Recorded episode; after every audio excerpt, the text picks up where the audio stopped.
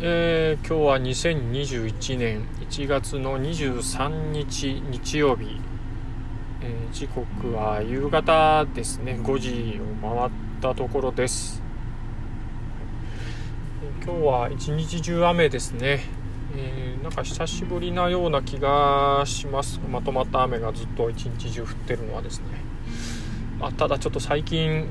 えー、外に出ない日が、まあ、結構あったりとかするんであんまり雨が降ってること自体を意識してないんで本当に雨が久しぶりなのかどうかよく分かんないななんて思いながら、はいえー、ちょっと雨の中車を走らせたりとか、うん、そんな風なことをしていました。はい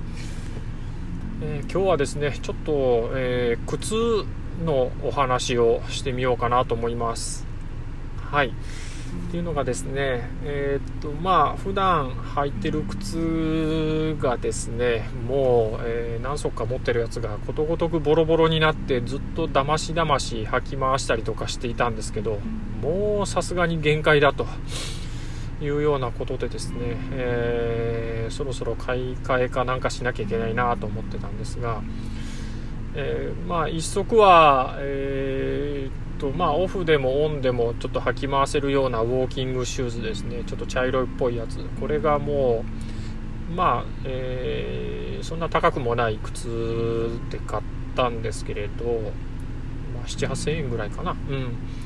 でえーとまあ、脱ぎはぎ脱いだり履いたりしやすいようにあの足の内側って言えばいいんですかね。どう言ったらいいのかな、えー、サッカーで言うとあのインサイドキックする側の ところに伝わるかな。すいません、えー、そこにあのちょっと、えー、何センチかな。5センチかぐらいのファスナーがついてましてこれをちょっと開け閉めすると脱ぎはぎがすごしやすいと、まあ、靴べらなくてもいちいち靴の紐、えーと、ほどいたり結んだりしなくても、まあ、脱ぎはぎできるというような靴ですね。まあ結構重宝してたんですけどこれがもうえー、もう靴の外側も、まあ、合皮だからあんまり手入れもしてなかったんですけどもうあちこち、えーと、擦れて汗たりでインソールももうボロボロ穴が開いたりと いうような状況で、えー、いたんですけどもうちょっと限界だと。でえー、っとあと本当にあの、えー、っとビジネス用に履く、まあ、黒の革靴ですねこちらの方がえー、っとまあ、えー、ちょっとだいぶ前 10, 10, 年ぐらい前かな、に買って、え履いてたやつなんですけども、え靴底がもう革ですね。で結構、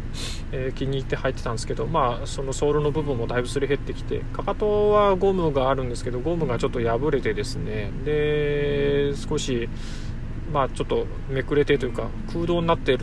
るところがあるんですけどゴムがその穴空洞部分がちょっと見えててでしかもそこの隙間にどうも多分石ころが入ってですね、えー、歩くたんびにカラコロカラコロなんか その石が靴のそのかかとのところの、えーと、空間の中で暴れてちっちゃい子の靴で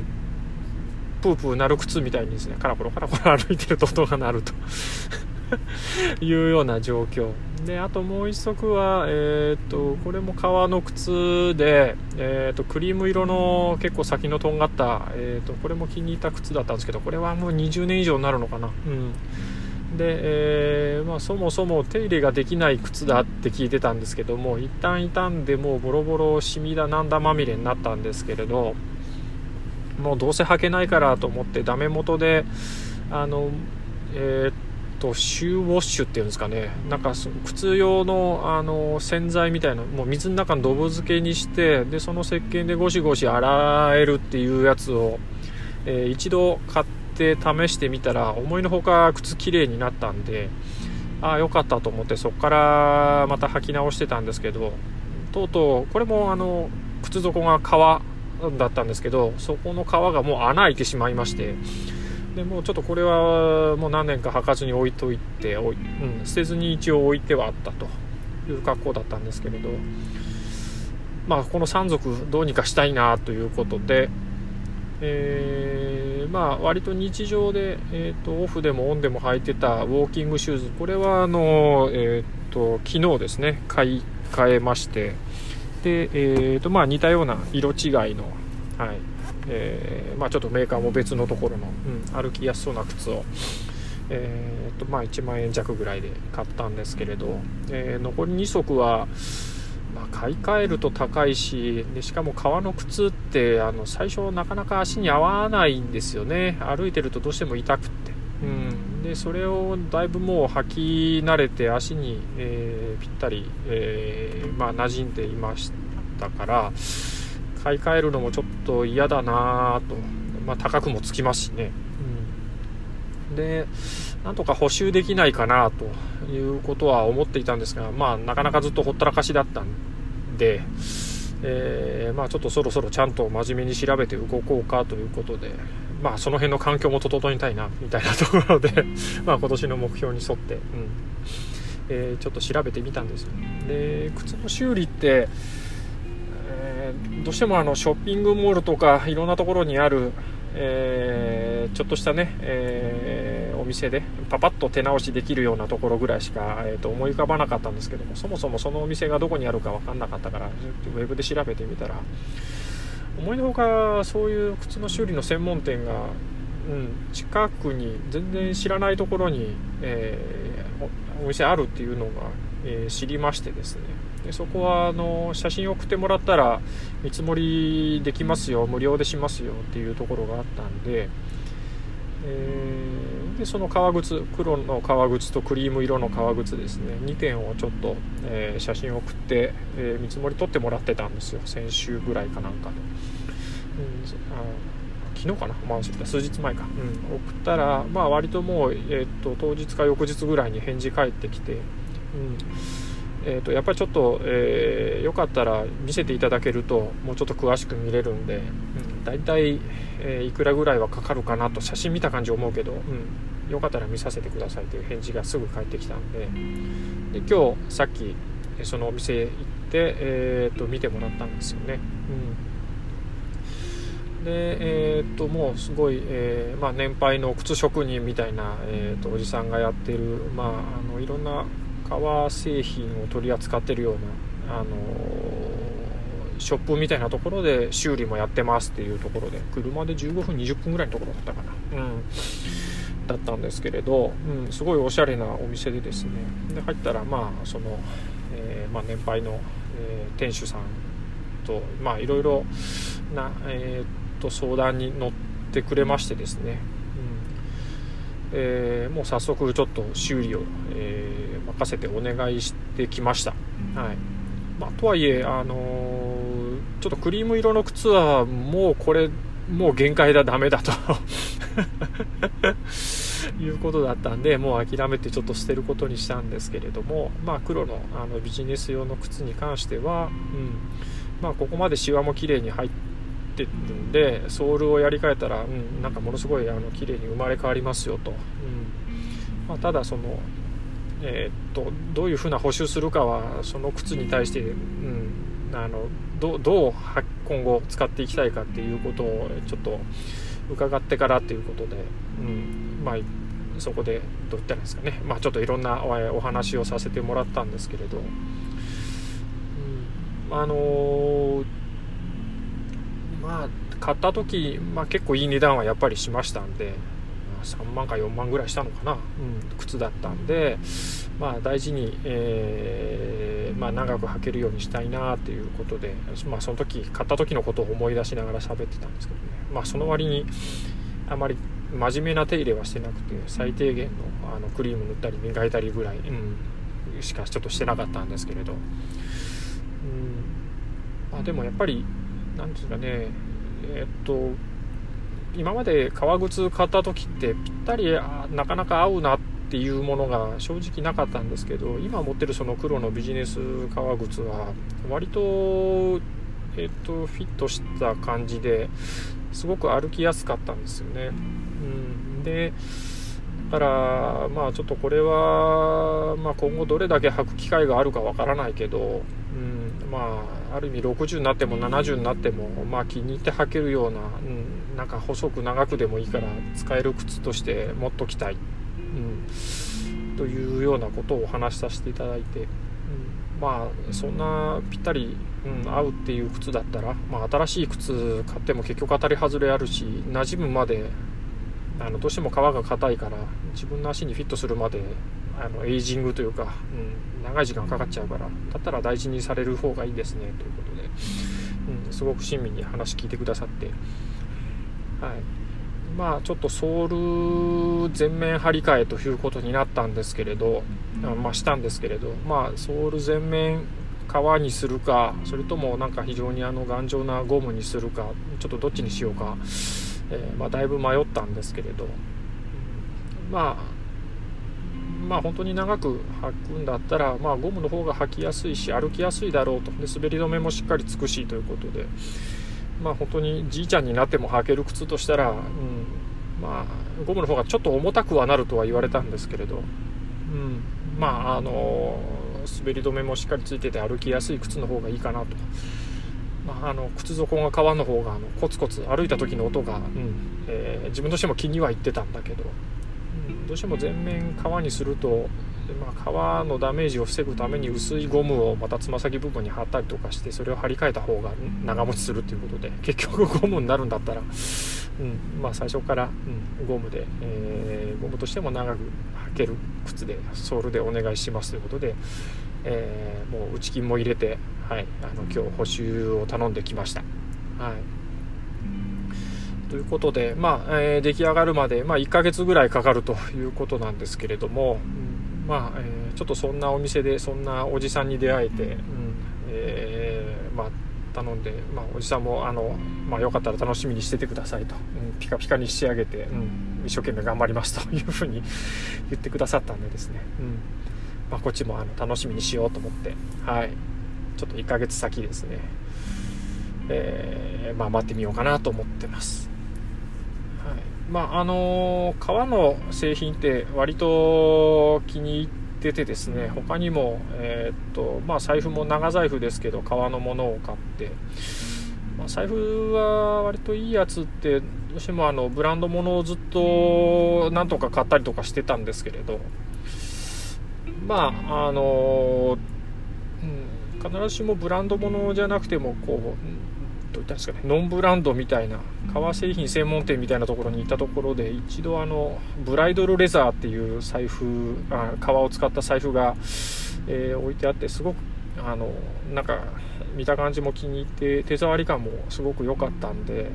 ー、数年前にちょっとそれを買って、まあ、愛用してるんですけれど、うん、まあなんかやっぱりこう手にしっくりくるんで好きなんですよね革のものってね。うん。えーと、昔小銭入れを持ってた時はあのコードバンっていう、